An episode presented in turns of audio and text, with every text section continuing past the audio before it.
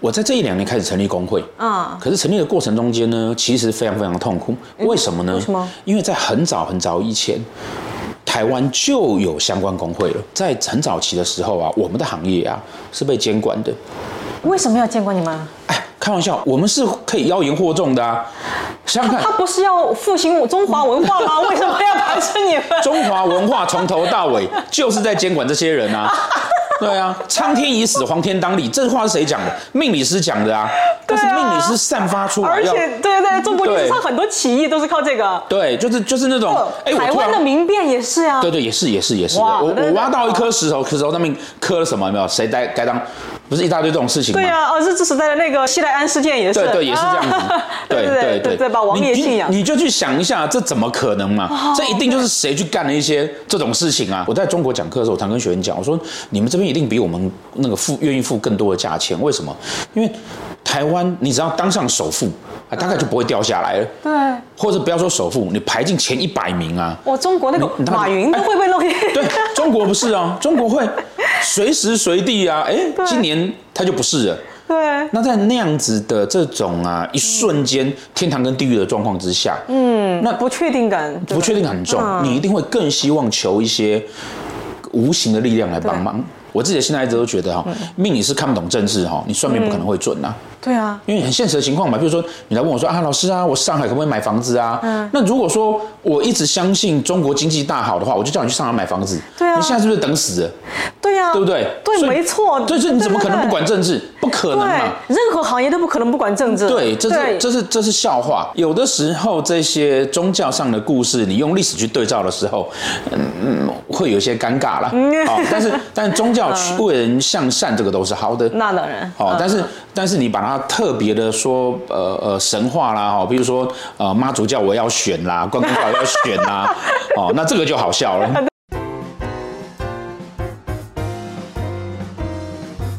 嗨，大家好，欢迎大家来到这一期的《乱世佳人》，我是上官乱。今天呢、我想谈一个特别玄的事情。这个事情啊，真的玄，因为今天我要谈的是玄学。为什么？就是大家看过我往期节目的应该知道，其实我有好多期我都专门谈到了台湾的啊、民间信仰啊，包括玄学啊，包括、呃宗教这一块。但是其实一直还有一个领域啊，就是和这一块接近的，我一直很想谈，那就是命理学。哎，命理学的范围就很广了，你中国传统的八字啊、周易啊、这什么呃紫微斗数啊、六爻四柱啊，这些算命理学对吧？这一方面啊，我们要知道有一个问题很有趣哦，在中国的这一块，它虽然是中国自己发明的，但是呢。在中国那么大的广大的土地上， 它却是一个非常诙谐幽默的存在。因为中国是一个马克思主义国家啊，我们是不信鬼神的， 然后也不相信呃任何的什么命运的，这这是呃世界从来没有神仙皇帝嘛。但是呢，呃，重要的就是我现在才发现啊，哇，竟然有那么多共产党员，以及还有那么多呃高官显贵都特别信命理学，而且据我所知啊，就给这些党员和官员啊和这些商人算命的，给他们看风水的大部分人啊，竟然是台湾人哦。而且近几年，中国大陆流行起来的各种什么命理学呀、那个身心灵产业啊，很多人都是台湾的命理师培养起来的。而且很多台湾的命理师呢，现在也都在大陆混，而且啊，他们都清一色的对中华文化特别情有独钟。哎，到底怎么一回事呢？哎，好，这接下来不该我讲了，我今天就请来了一个非常非常有意思，也非常非常资深的台湾命理学家大耕老师。哎大耕老师你好，哎。你好哎你好，你好，大家好 对对，哎，前面讲了这么多，我都生怕抢走你 的话，然后不会不会不 会对不会对不，会因为确实我注意这个 东西实在是太久了，然后有一肚子的问题就就想问，嗯因为它实在是太奇怪或者太奇妙了，尤其在在在两岸这种关系下面，对它没错存在这种没错没错没错很特别的现象，它对嗯现在反映在命理学。这一个行业里面，所以那么、但是但是第一个问题，我还是特别想了解，就是嗯你是怎么样成为一个命理学专家的？我想知道一个台湾命理学家是怎么呃成长我其实，在八九年前，我是做餐厅的。啊我在我我我在台那跨湾，行我太在大了吧对我在台我在台湾有几十家餐厅，啊！对，那命理当然是自己的喜好。哦对，那后来因为呃一些因素啊，我成绩就没有做了。哦，然后那个我就转行到命理业里面来。那我就觉得我年纪大了，我应该找一个可以哎、推广嗯就是嗯文化啦，然后来比较轻松一点啊哦啦。而且这个东西它就是对年那个时间越久，你积累的资历越多。啊，对对对对对对，嗯做的越久啊，收入越高的行业。 对对对，对我我我，因为我我啊那主这个要其实跟我们写作差不多了。对对对对对对，啊不，我们比你好一点。我躺在那 我赚不个了，钱嗯我躺在养老院的时候啊，我还可以把我旁旁边室友的那个整套都算 完，啊，你猜猜该给谁啊？要葬哪里比较好啊？ 你还可以接这个产 业。对对对对对，不就从出生到 对对走掉有没有？哎整段哦对。总之我就转行，我大概是唯一一个从教课开始，我主要在教哦课，我主要在教课。我们现在我教过的学生大概从八年前算到现在的话，大概快两万人了。而且很特别的一件事情啊，是我有一半的学生在中国，是在中国的台湾人还是中国人？中国人。嘿，这边就要讲到说啊，中国在这几年哈，因为经济的哦对关系啊，我刚才就在讲，就他为什么呢？他他他是遍布全世界，我我有学生在乌干达，但也是中国人啊，也是中国人，对对，各各地各地他们，对，是这几年才有，还是说之前一直有？我八年前开始教课嘛，好，嗯，那呃，大概七年还是六年前，我开始拍影片，然后就开始就有中国学生来报名这样子，嗯哦哦，那呃，我应该是最早最早做线上课程的，线上直播课程，对哦，，所以我应该在行业内啊，是唯一自己有摄影棚啦，然后自己有、哦有整个体系这样子，然后，所以我们绝大多数的学生都不在台湾，大概、哦我我我刚刚说百分之五十在中国，对不对？对啊，可是我其其实还有另外百分之二十不是不在台湾的，就中国是归中国，那另外啊百分之二十是在什么香港、新加坡、美国这种地方。哦哇对我只我其实只有百分之三十的学生你在台那湾你。算是一个整个华人命理学圈的华人圈应该是我们做的最最有组织、哦最完善。哦，所以就是对你这个就是 ISVN 叫国际紫微学国会，际紫微学会对对对对所以就是然后我们帮你们专注在的是这个紫微学这一块吗？还是呃，其实应该是这样说，就是说，就历史的考核来讲啊，紫薇是最晚完成哦的。现在网上查到的资料说它是北宋，可是其嗯实根本不是。中国人在写东西很习惯的脱骨，这古老的东西，哦没错没错没错对 但实际上它是流行在明清两代，也就是明清两代的皇室，他们要整合出一套专门给皇帝用的、皇帝御用的命理师在使用的技术，整成一哦套。所以那个是紫微斗数的前身。那它它这中间，事实上它还融合了一部分印度占星，可当然这在在中国都不愿意承认这件事情啊，因为你怎么可以说对这是印度人的？哎它事实上是印、哦印度的占星跟易经。然后跟一些以这个两个为主体，哦跟其他一些术数啊，小的术数技术比较比较不可能只只有一个区块，然后做整并，把它变成是一整套完整的体系。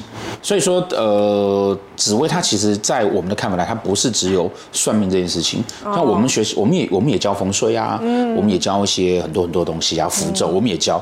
但、哦但但是总之，我们大概是呃华人圈在这块教学上面做的最有系统的，嗯包含说，啊，比如说你在中国你就知道说，广东人到现在普通话都讲不好，对啊不对啊 嗯对？所以如果你是广东的学生，我们可以派一个在广东当地的人去当你的助教，哇哦他用广东话跟你讲，哇跟你解释，哇对，就我们大家可以做到这个样子。美国派美国会有时差，我们就派美国的助教给嗯你，哇对，全球这样子派助教，然后帮你学，帮你做笔记，然后教你。哇对，然后很有系统的去去做学习，而且我们我们是台湾劳动部认可的人才培训机构，哇哦也就是他他们当初来审查的时候，也觉得很讶异说，哦，原来这这种算命的东西你可以。啊，可就可以好像就是一个很很很正的行业对一样对对对，而且你可以，嗯你看，他说你可以确保在那边上三个月的课，他就一定会怎么样？我说我可以啊。那是不是你们也同样会有什么类似于行业工会啊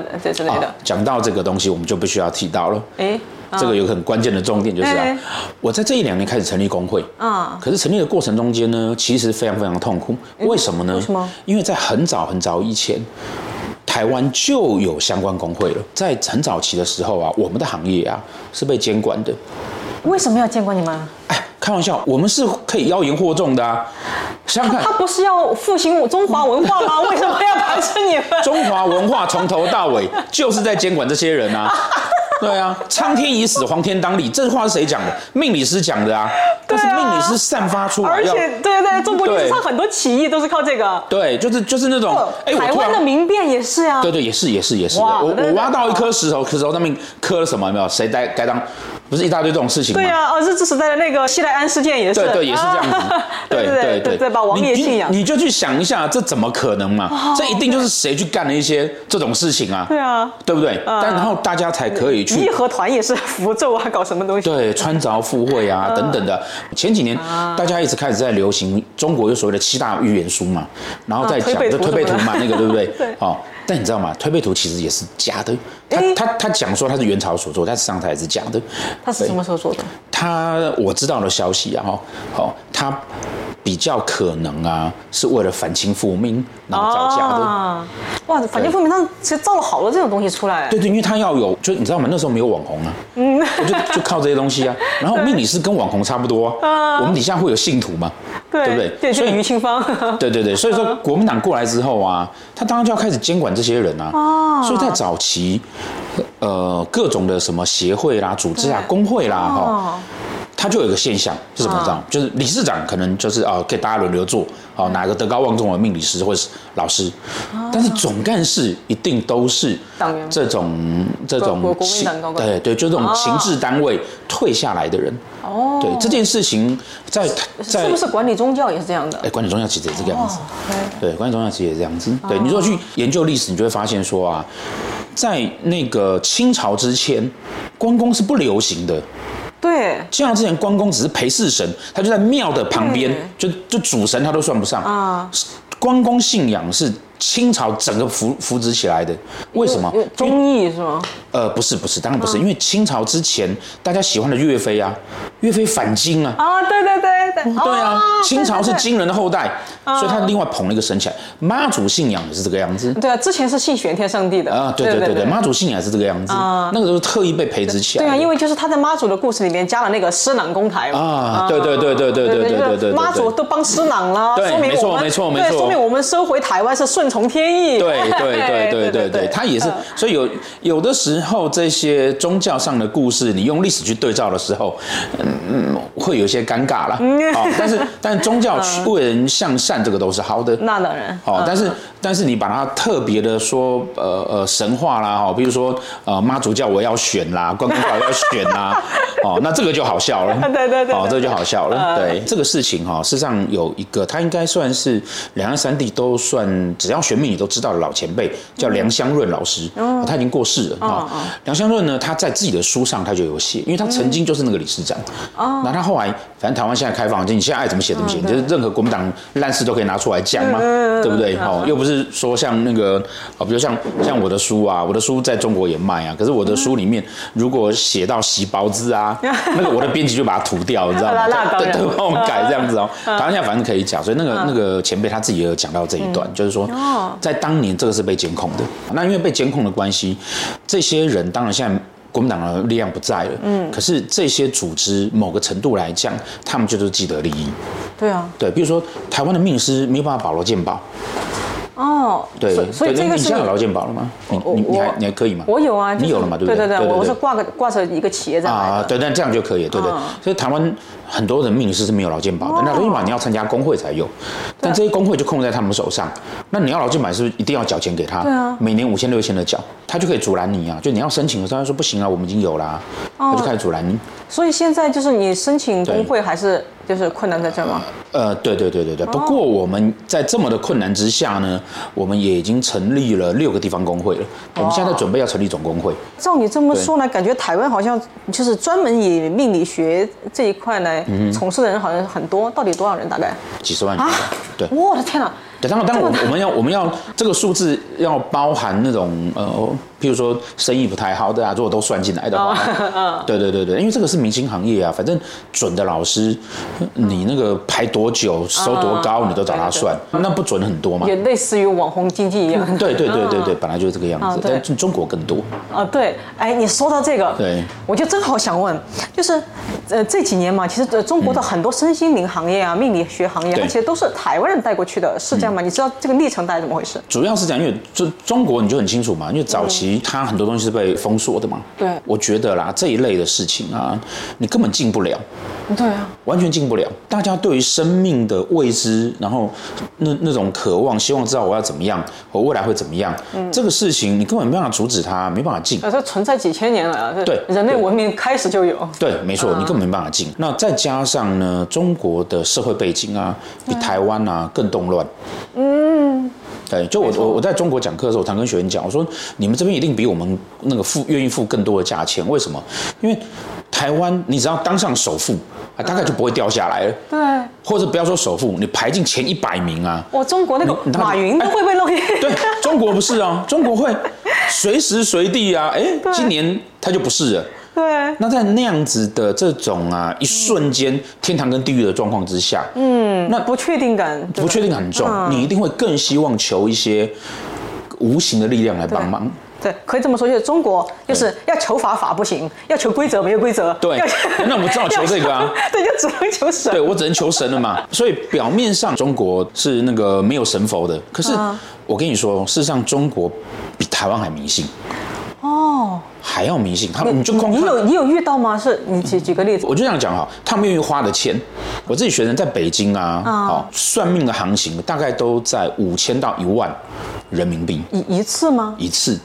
哇，这什么样的人？就是企业的高层收入好一点的上班族以上的，那当然很多是企业主，对。然后去年那个抖音就很红嘛，上海有一个算姓名学的，就改帮你改名字的那个老师，嗯他就在抖音里面，然后开始那个讲啊这样子啊哈，然后他一年的收入啊是两亿人民币，哇！他就帮你改一个名字，收两千人民币。哦，就是他们最常算的是什么？就是，呃，是包括改名吗？还有还有都哎什有么都有，他们各最式常各样算的。改名字啊，改电话号码啦。对啊，中国人是一个非常非常好群体操弄的民族。啊对，啊？为什么？为什么？因为我们从小受的教育就是这个样子啊啊，啊只要有一个你可以追从的人，我们就会不断的跪拜他。对，对不对？啊对对对嗯因为从小到儒家教育就是这样嘛，从小到大他帮你塑造了一群啊反正就乌合之众的钱比较好赚。啊，对对对，然后只要你能够成为那个人，那就很好赚嘛。对啊在台湾要这样子搞，现在已经很难了，但中国很容易。 对啊，所以这些老师通常都是去哇，就是把像直销会这样子啊，然后就告诉你说，哎、这个这个谁谁谁谁，他因为改了电话号码之后，改了名字之后，哇，他赚钱了。好，直销啊，它还有个药卖你啊，这个东西啊，它连成本都没有。就靠一张嘴。 对对对，直销你他不管卖你什么，他总要做包装吧，啊他有成本啊。对对对对这个连这个都没有啊，所以就啊嗯就是这疫情前哦火红这段时间，但是但这个很好玩啊，就是也红了一段时间之后呢，很多老师也就回来了啊。为什么？因为嗯你就这么点招，你很快就被中国人 学走了。 哦，对对对。对啊， 我发现那为什么还要你呢台湾的台湾什么东西都是西进，赚了钱之 后，过几年被改回来了。对不挺正常台的湾的农民也是，也是这个样子嘛哦，你原来你要算命也是，对对，当然是这样子啊，那更容易被赶回来啊，因为你就这么点招嘛。 对你很快就被赶回来了哦嘛。对，那很快很快就也就回来，那那他们这边发展又更好。哦三年前呢、啊才有一个中国的老师。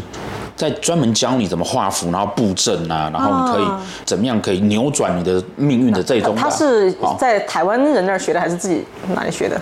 这个他他他在中国，嗯可是这一套东西呢，是很久以前有人从台湾学回去，哦，然后学回去之后呢，那中国很聪明嘛，他就把它，因为台湾的很难啊，他就把它改得比较简单，比较简单你才好纠正啊，对啊对啊不然每个人都学那么难，谁要谁要继续学下去？对啊累死了。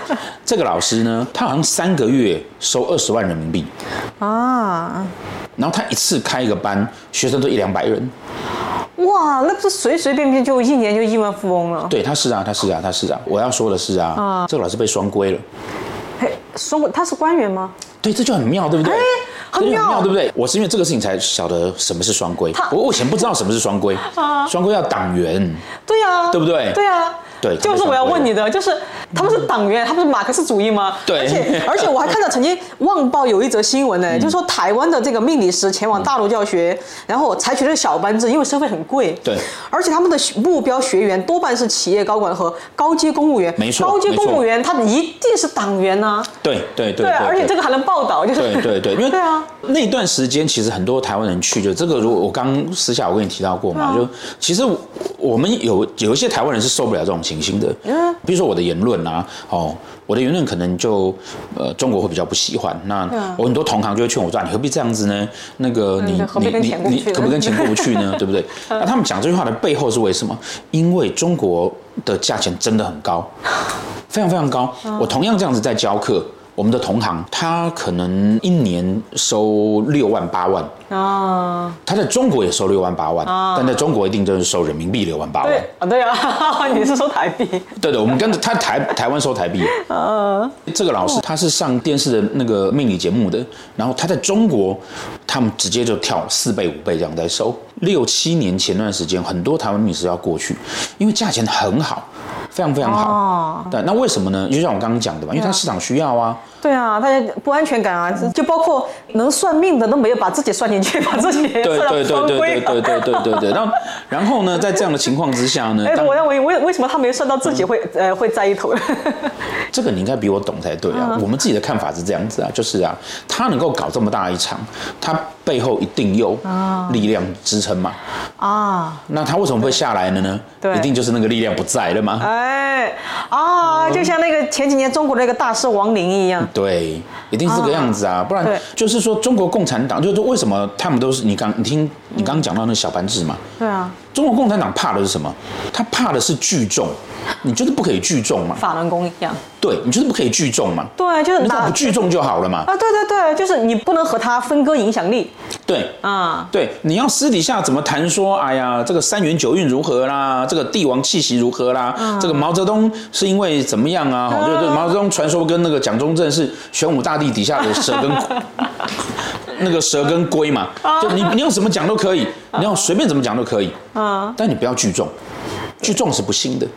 对。就是不能跟那个，因为影响力是党产嘛，你不能对跟党争党产。 这个对对对对对，你不可以不可以干那个事情 啊对那你说像一个老师，他他那个一个班几百几百这样的学生，然后呢，他在讲这些东西，而且他做偶像崇拜，你你就是踩到线了啊，对啊，对啊，那但他还可以这样子赚钱，那势必表示他背后有人嘛，啊，对对对对，对不对？对那那为什么你两年前做没事，你现在要被双规？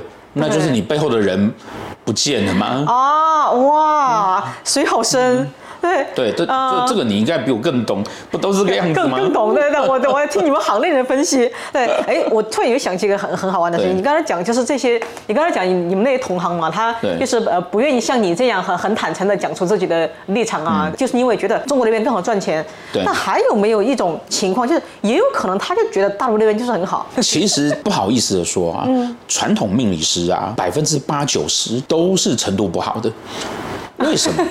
因为你要想嘛，传统的这些命理师啊，他们其实会比一般的读书人啊，嗯，更去相信这些天地君亲师啊，嗯对对这对些宿命啊等等，他会比较对更相信这件事他情是。不是天然的就倾向于那种皇权文化？皇权文化没有错。你想想看，整个道教的系统，它事实上是在东晋时期，它去用了中国皇室的这些官啊什么东西，去套在道教的神明上面的，啊所以它叫玉皇上帝嘛。对啊，有没有？整个华人宗教啦、到玄学的整个命理系统里面啊，被埋了多深多深的封建思想在里面。嗯，对，如果他在学习的过程中间，嗯，他没有一个好的思维跟一个好的想法，没有辩证的能力，嗯，他就掉到那里面去啊。那掉到那里面去也没有关系，他掉到那里去之后呢，他如果开始呢又觉得说，哎、他可能比较好，比如说他比较喜欢那个韩国语嘛，对不对？好、那蔡英文这种就是化外之地，还是女人，哦，对对对对，怎么能够让女人当皇帝，对不对？武则天都该死了。啊，对对对嗯对，不对？更何况你蔡英文， 那他当然就会往这样，然后拿他认识的知识开始去套啊，他是先射箭再画靶子。啊，对。但是大部分哦，大概八九成都会是这个样的观念，所以那就成了命理师哦。对都是这样的观念。所以为什么我会很认真要推广这个命理学教育？嗯其实就因为这样，你知道有多少人到现在都还会。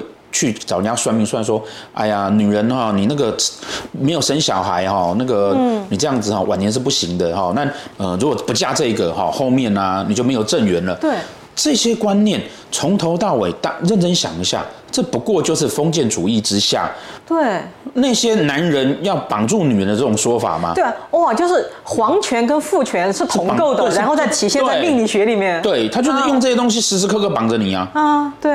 对啊。哦，你说的这我就很好奇了。其实我正想问你，嗯所以他们他们如果是用这样在帮人家算命，你怎么能够期待他能够接啊受台湾有女总统这件事情呢？对，他是他也不能接受，呃，台湾是应该是一个独立的，嗯对他对就对觉得他，对他就觉得你怎么能怎怎么你你这个儿子怎么能烦脑子呢？对对对对对对对，不能。 就就这种感觉够这样子嘛。啊对啊对啊，那当那那因为那因为我的言论当然就受到大家的抨击嘛，因为啊通常我就告诉他们说，可是事实上你去研究中国历史啊，哦，嗯哦那个五千年有两千年是假的，不知道是在哪里 的。那深圳有的那个三千年，你认真去研究一下，三千年大概有一千五百多年都是分裂的耶。对啊， 对啊，都是分裂的啊，那为什么一定要统一？嗯、对你讲出个啊，道理出 来啊。对啊，这个版图那个变化了好几百次啊。对，合的时间才少。对对，没错没错没错啊、嗯对对哦，你刚才就是就沿着你刚才说的这个，想问你的，就是传统命理学，它嗯其实有很多呃其中的观念，我现在发现有可能是我们的刻板印象。我我常跟我的学生讲，我说这道理很简单，如果他的观念啊是这种前清时代的观念，是这么迂腐的观念，那你要告诉我他算有多准，我才不会相信，因对为你你根本没办法跟着时代走嘛。对对对，时代在变了。我们的心态是这样，就是说每一个人有他对啊适合的路线，对啊，但你不能用一个固定的架构、观念对、价值去要求每个人一样，嗯这就是我们刚刚说的嘛。传统中国的文化，那个所谓的文化，其实呢就是奴才文化，对它要所有的人呐、都是相同的，它才好对控管。可是这个对哦皇室来讲是对的，对但是对个人来讲这是不对的事情对啊个。体发展，它就是完全是一个多了一重智库在那儿。对对对对对对，而且它还有命理学让让你相信这个就是你的未来。对对对对，是这样子啊，嗯还有还有命理学这样告诉你哦，哇，他很糟糕这样子啊，对，可是嗯这这样怎么对呢？对，哎对，那我就想知道了，那命理学本身它真的它是没有阶级的，是吗？本来就没有，啊，命理学本身它就是一个类似于什么，呃有呃有没有可能把它形容成类似于一个公式，或者是说一个它运算程序嗯它它比较像什么呢？这这我们常说的啊，就是它很像气象报告，啊？我明白，它的观念比较像这个样子。哎，我今天台风来嗯啊，台风来是不是等于不好？不一定，台风来有人会赚钱，啊卖雨衣的那个赚钱，啊，对，对不对？啊所以他要跟我们说的是，你会碰到什么事情，但这个事情对你人生有什么影响？那这件事情你应该对你来说。到底你应该要去做什么判断？嗯，好、这个这个也是我们上次常跟学员提到的。OK，明天下大雨，好、那下大雨这件事情呢，对你来讲是好或是不好？然后我们就请学生举手说，你觉得下大雨怎么样？这样子哈。好，那第二点，下大雨呢，你不能出去做生意了。哦，嗯，那这样子好还是不好？好、就请大家选。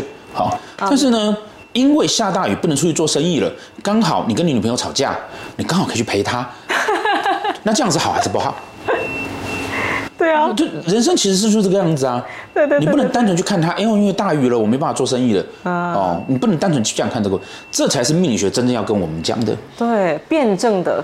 对那么经常有人说啊，就是命理师不要去预测呃国运和皇帝运。我现在看起来就是好像是因为因为因为预测这个太容易，呃，太容易被验证了， 是不是这个原 因？对 这这边呃我我我我跟你讲一件事情啊啊啊台湾哦，大概在十多年前啊，啊，呃，哎，现在快选举了嘛，对不对？哈，选对举、啊选举前啊，那个、对啊你就开始听到啊，各大庙宇在抽国运签， 啊，这个对可以哦。呃这台湾很流行啊，你待的不够久，台湾很流啊行。那、接下来应该下个月就就开始抽签了，或者是十二月呃一一月要选嘛，十二月就开始抽签了。嗯这件事情呢是阿扁选举的时候开始的，抽国运签。 啊，然后我这就被学员问到说，那国运签到底是什么？我可以跟你讲，国运签真正抽的都是抽签那个人他明年的运气，对，这跟谁都没有关系。哦所以因为因为签就这么六十六十支嘛，对啊，全我就我说很简单啊，你就用概率去算嘛，全台湾。至少几万间庙宇，全部庙宇都抽一次，你会发现它均数哦，它全部都一样哦， 哎真的就每一支签都会有人中啊。对对对对那到底谁对？对啊对不对？所以实际上抽的根本跟国运无关，哦，是对对是说他自己对，他就抽他自己而已啊。啊除非今天是蔡英文去抽那个钱，对，否则就是他自己而已啊。啊。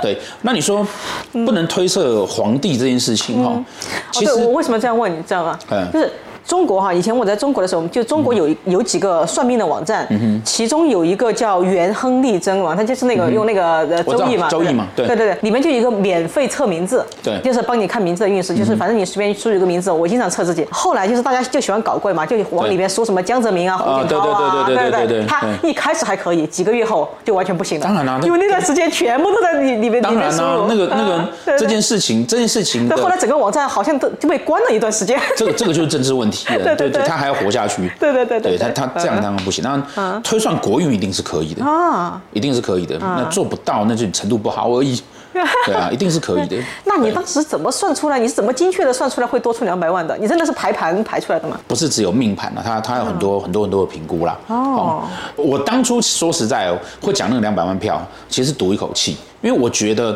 我如果只讲蔡英文会上啊，你们到时候就跟我讲说说，就你刚刚所说，为什么他算他算错？那个张维忠公开讲韩国瑜啊，他也还是有声，但他现在在卖那个他课程影片嘛，哦这些还是有生意，为什么？因为他们其实真正的厉害的地方，都是 hold 住客户的能力，不是算命的能力，所以他们有各种的话术 哦就就是可能心理学大于他的命理学。啊。对，但但他们其实都是这样，所以他的信徒，就是说他的那个呃，曾经找他算命的人，那这时候就看你要不要去分辨这个东西嘛，你有没有理性去看待说，其实这个人的言论他是合逻辑。 对啊，对，你有没有办法去分辨这？那没有办法分辨的话，其实相信这些东西跟相信柯文哲可以那个带来美好的将来是一样的逻辑，就是宗教 啊，宗教没有理性可讲的，你你觉得命理学它等于宗教吗？当然不等于啊。嗯命理学它其实它其实就是科学，只是它去用就一嗯就个就像天气预报对不对，对？这就是天气预报。啊对，就是天气预报，就像我们在预测股市。嗯。对，就是有经验的渔夫，他会知道说，哦，你今天下海抓不到鱼。啊他懂你不懂。那如果他嗯就今觉得天他很厉害嗯就觉得他很厉害。然后他今天他换个角度跟你讲，嘘昨天妈祖托梦告诉我说，今天下去我们都捕不到鱼。 他就是神了啊，啊！对对对，对不对嗯？揭开那个神秘的面纱，其实就是这样子而已。嗯但是加上了那个神秘的面纱，价钱可以卖的比较 好，所以大家会把神秘面纱盖上去。对对对对对。那是不是东西方？因为我刚才讲了，就是其实东西方有各种命理学。对，就是这些所有的命理学，比如西方的，就是什么占星啊，对对，还有一些什么呃塔罗牌啊，那那个每个国家都有自己的。这些所有的命理学是不是有一个共同的根基，或者我不知道怎么形容，就是是共同的逻辑？有，其啊实是有的，啊是是其实是有情的况。就是说，实际上，呃，所有的预测学哈，对啊它其实都根据两个两件事情，嗯，好，人跟环境的关系，好，这也是我们我们常提到的，好，呃，合欢山下大雪，嗯，好，这是环境，嗯，好，那十八岁的上山。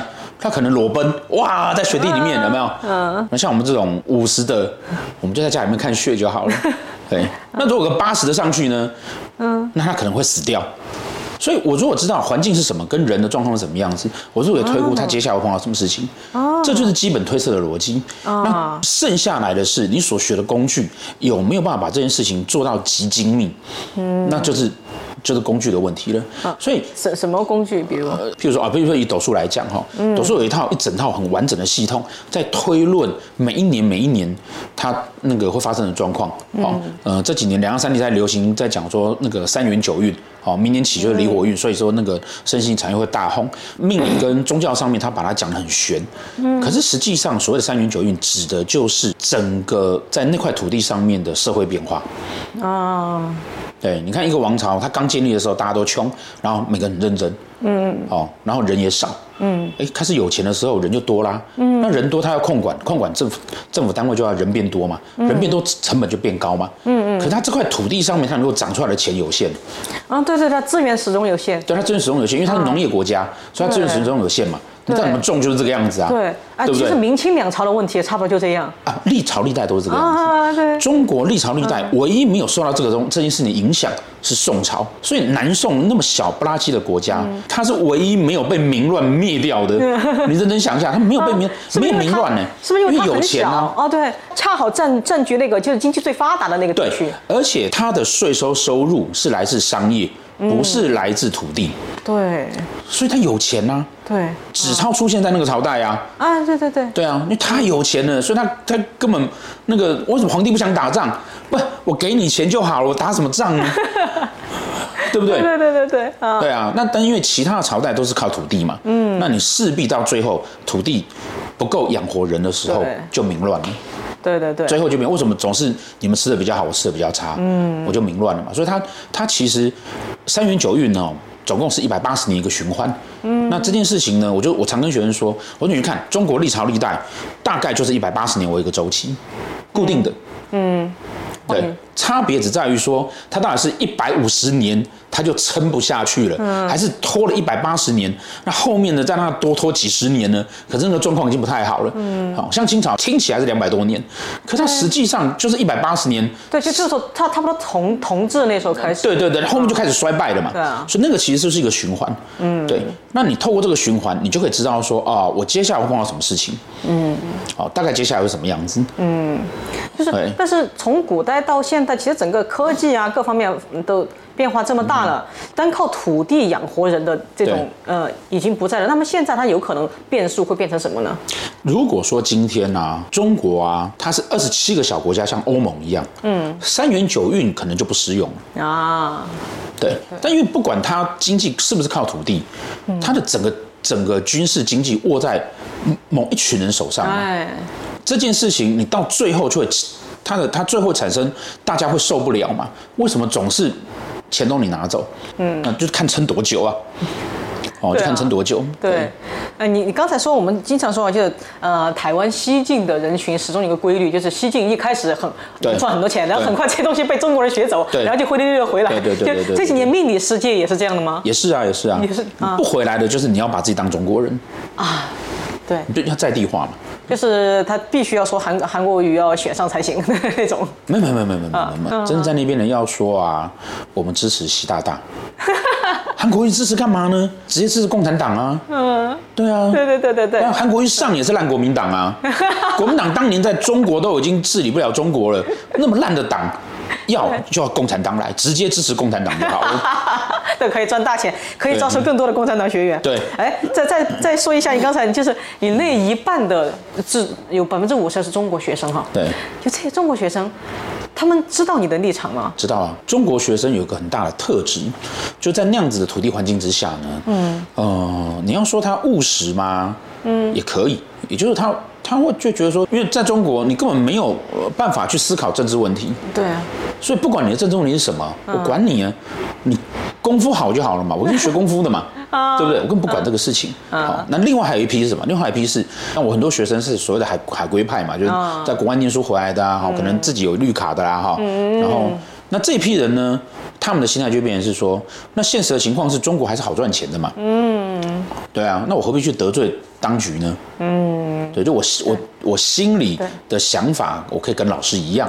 但是哦我，行为呃那个就是他们其实心里认同你，对对对对台湾，对哦，其实这真的是现在中国的很多知识分子的这种，对，我相信你一定有很多这样的朋友啊。很多很多很多，对啊我就我对我我我在这私下边讲我大家都这样讲，对啊，我我在面我不能讲嘛，那我也没有打对啊算要去革命啊，我也没有打算要去流血嘛。对啊，但是只要明天有一个呃什么的嗯对当地党政府的什么投标，如果他他拿到的话，他还是 很积极的，就啊，屁对颠对屁对对颠跑过对去了。对对对，因为还是要生活要赚钱啊 对。对对，没错啊。对对对对，所以对对所以那反正他们跨海来上课，所以我们真的很好玩，就是说我在骂国民党的时候啊，嗯，我的台湾学生整班刚好都是韩粉，有没有？哟，这这这一类的啊，整班就你接的下来学就生好多元哦。就就退费不念了。啊，哎，然后那个那个呃，或或或者是会不断的跟跟他们的助教讲说说，哎，姜老师上课不要再讲政治啊，哈，这样子嗯啊，讲命理就好了。当然，我自己的心态一直都觉得哈，命理是看不懂政治哈，你算命不可能会准啊，对啊，因为很现实的情况嘛。比如说你来问我说啊，老师啊，我上海可不可以买房子啊？嗯那如果说我一直相信中国经济大好的话，我就叫你去上海买房子。对啊你现在是不是等死了？对啊，对不对？对，所以没错。对，这你怎么可能不对？管政治？不可能对嘛。，任何行业都不可能不管政治。对，这是对这是这是笑话。对对对，这是笑其实话政政治它其实是才是一个真正的底层逻辑。对啊对，然后哎，那要忽要故意忽略它的话，恰好是因恰好也是因为政治，因为你怕它嘛，对这就你怕本它身就政治本身啊、没错，没错，啊没错。所以台湾学生反而会有各种各种这样子，嗯中国学生就不是啊。中国学生要不他就觉得我管你支持谁，反正你们迟早被我们统一。但我现在先学技术，我也不用跟你吵这 不个。，反正要赚钱就行。哎，对对对，那那另外一批就是啊，对啊，我们也知道不好，但是那个那怎么办呢？我们现在就在这边啊。 啊对啊对对对反正是台湾的学生很奇怪啊。这个蛮有意思的，啊，对，好，就是呃，最后一个问题啊，就是你曾经说我问你的原话是什么？你你一直致力于把命理学呃现代化和科学化，对对对，就是这具体是呃怎么实现的 OK，这个事实上是我们一直在做的事情。嗯，好、呃，我都跟我身边的朋友，包含我，我在我自己的 YouTube 上，我也这样讲，我说你你要怎么去证明这个东西有价值？嗯，它必须要科学化，要可以被验证。一直都是玄学，一直都在讲神神鬼鬼的东西，一直都在讲那种这是谁托梦给你 的，这东西完全没有办法把它变成是一个产业。嗯，好，那我要怎么样去证明它是科学的呢？嗯，我只要做一件事情，嗯，就它可以被大量复制。嗯那它就是科学嘛，因为我可以教会你我会的东西，对所以表示它是有一个方法的，嗯，那这个它就是科学，所以我们嗯就花它了值得被，就是它它能够被反复测试，对被反复测试，然后被被复制出去，嗯不是只有我会，哦，不会有什么啊，我们学生会常说啊，老师啊，我这个我是不是要带天命啊？我说放屁啊，哪有这种事情？ 对啊哇，这个就很重要了已经。嗯，对啊，怎么会这种事呢？而且说实在的，算命这件事情在清朝以前，它基本上是一种大众知识。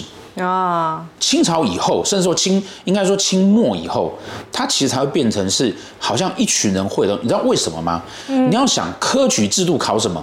科举制度考五经，啊，对对不对？你读易经，你不会算命，真的算好不好而已嘛。对，啊对不对？对对就对，算命这件事情，这以以前他只要是有读过书的，啊他就他就会，只是他是不是去专注这一项，嗯就像妈妈都会做菜，她做好不好而已啊。嗯，他应该是一个对古人来讲，它就是一个大家都要会的事情。啊，一个通识，对，它就是一个通识，只是嗯程度好坏而已。